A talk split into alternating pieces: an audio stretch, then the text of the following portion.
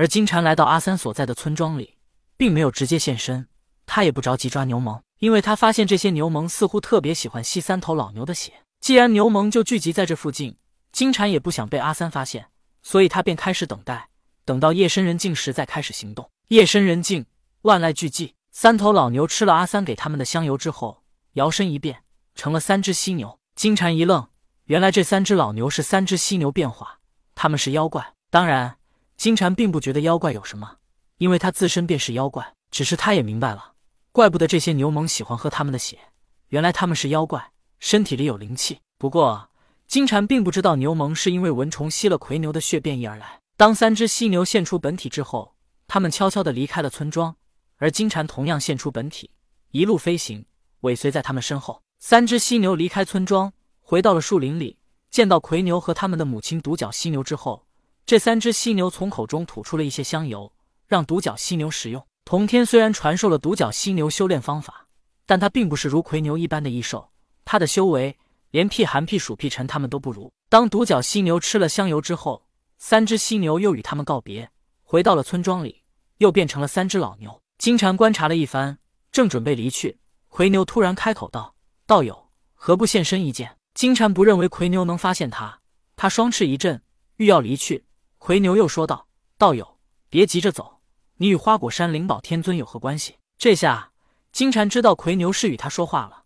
既然已经被看穿，金蝉便现出了人形。此时的金蝉看起来是个十八九岁的青年模样。当然，金蝉与地里藏自从在花果山被同天点化而化形之后，他们的外表其实已经可以维持不变了。但因为江江当时才十岁左右，所以他们便像江江一样，随着江江的长大而长大。奎牛看到金蝉，疑惑地问道：“你为何会有灵宝天尊的乾坤袋？”金蝉和地里藏能从乾坤袋上感应到同天的气息，奎牛自然也能发现。只不过当时奎牛去花果山之时，金蝉和地里藏不在，所以奎牛并不知道他们二人也是出自花果山。金蝉反问道：“你怎么知道我有灵宝天尊的乾坤袋？”奎牛道：“因为我是灵宝天尊的坐骑，所以我自然能感应到他的气息。”金蝉察觉到奎牛比自己强大太多了，虽然他曾在火云洞跟随轩辕皇帝和伏羲学习了几年。他也认为自己的见识不在魁牛之下，但个人修为如果没有特殊的机缘，只能靠自己慢慢的修炼才能提升。金蝉也不管魁牛说话是真是假，因为无论真假，对他都没什么影响。金蝉便如实相告，他是听童天几次讲道而化形，后来跟随江江小姐去了火云洞学习草药知识。金蝉也没隐瞒自己到西方的目的，说江江小姐因为治病救人，需要牛虻来炼药。魁牛一听。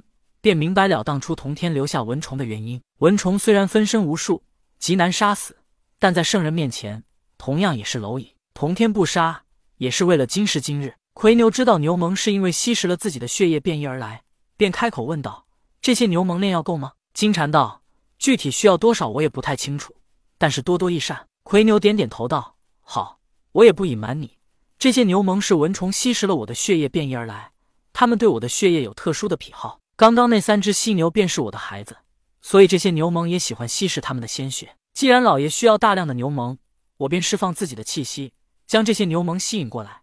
等下你便用乾坤袋将这些牛虻都抓起来，反正炼药死活都行，也不用管他们是生是死。听到魁牛如此说，金蝉笑道：“我们费了好大劲儿才知道，一路从东方赶来，才发现原来牛虻喜欢吸食牛的血液。要是早点碰到你，也不用这么麻烦了。”魁牛道。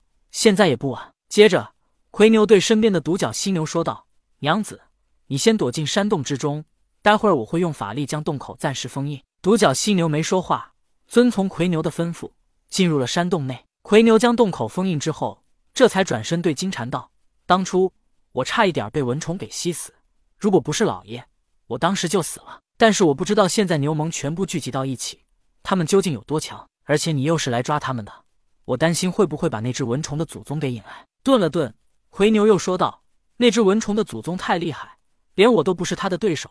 等我释放气息将牛虻吸引过来时，你要么直接拍死他们，要么直接将他们收进乾坤袋里，不能让他们有机会给那只蚊虫祖宗传递消息。”金蝉点了点头道：“我明白了。万一他真的来了呢？”奎牛道：“如果他真的来了，那我们只能逃走。不过你也提醒了我，我还不能在这里释放气息。”万一让他发现我娘子就麻烦了。于是，魁牛和金蝉一起飞行，离他们所在的洞口远远的。这时，奎牛觉得距离已经足够了，便无所谓的卧在地上，释放出自己全部的气息。牛虻是因为奎牛而来，他们确实喜欢奎牛的鲜血。当感应到奎牛的气息之后，他们居然放过了别的牛，专门飞来吸食奎牛的鲜血。飞来一群牛虻，金蝉直接用乾坤袋收了他们；又飞来一群，金蝉还是用同样的办法收了他们。直到飞来的牛虻越来越多，这些牛虻似乎也发现金蝉用乾坤袋在收他们，所以他们不再朝着奎牛而去，反而胡乱的飞舞，让金蝉无法同时收了他们。金蝉一边用乾坤袋收着牛虻，一边施展法力。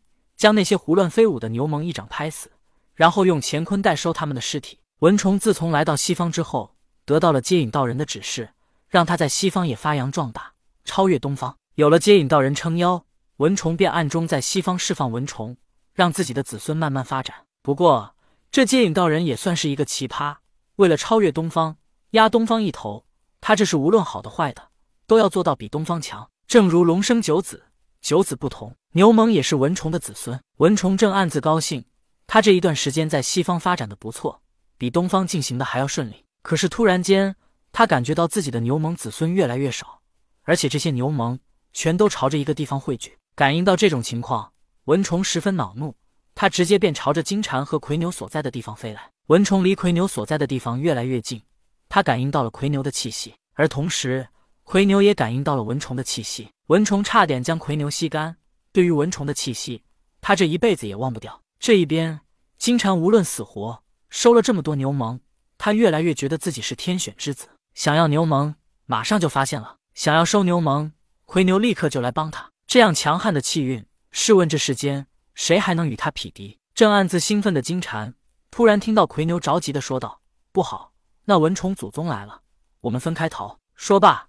奎牛也不管金蝉，率先一步便逃走了。金蝉听到奎牛的提醒，也急忙收了乾坤袋，现出金蝉本体，向着远处飞去。蚊虫来到现场，他左右看了一眼，奎牛当时差点被他吸干。虽然牛虻喜欢吸食他的血液，但是不足为虑。而蚊虫再一感应，发现金蝉才是抓他牛虻子孙的人，而且他还感应到自己的牛虻子孙有被打死的，有被抓进了乾坤袋里的。当年蚊虫就被接引道人关在和乾坤袋一样的包裹里，所以他对乾坤袋这种东西充满了深深的怨念。同在西方，蚊虫不怕奎牛逃了，而且那奎牛与同天还有关系。蚊虫就算想找他麻烦，也打算先观察一番。这事急不得，以后再说。但是金蝉的底细，他却完全不知。而金蝉现在做的事情尤其可恨，那可是想要用乾坤袋将他的牛虻子孙给灭绝啊！文冲好不容易有了牛虻这样变异的子孙，他绝不容许有人这么做，所以他稍一思索，直接便朝着金蝉追去。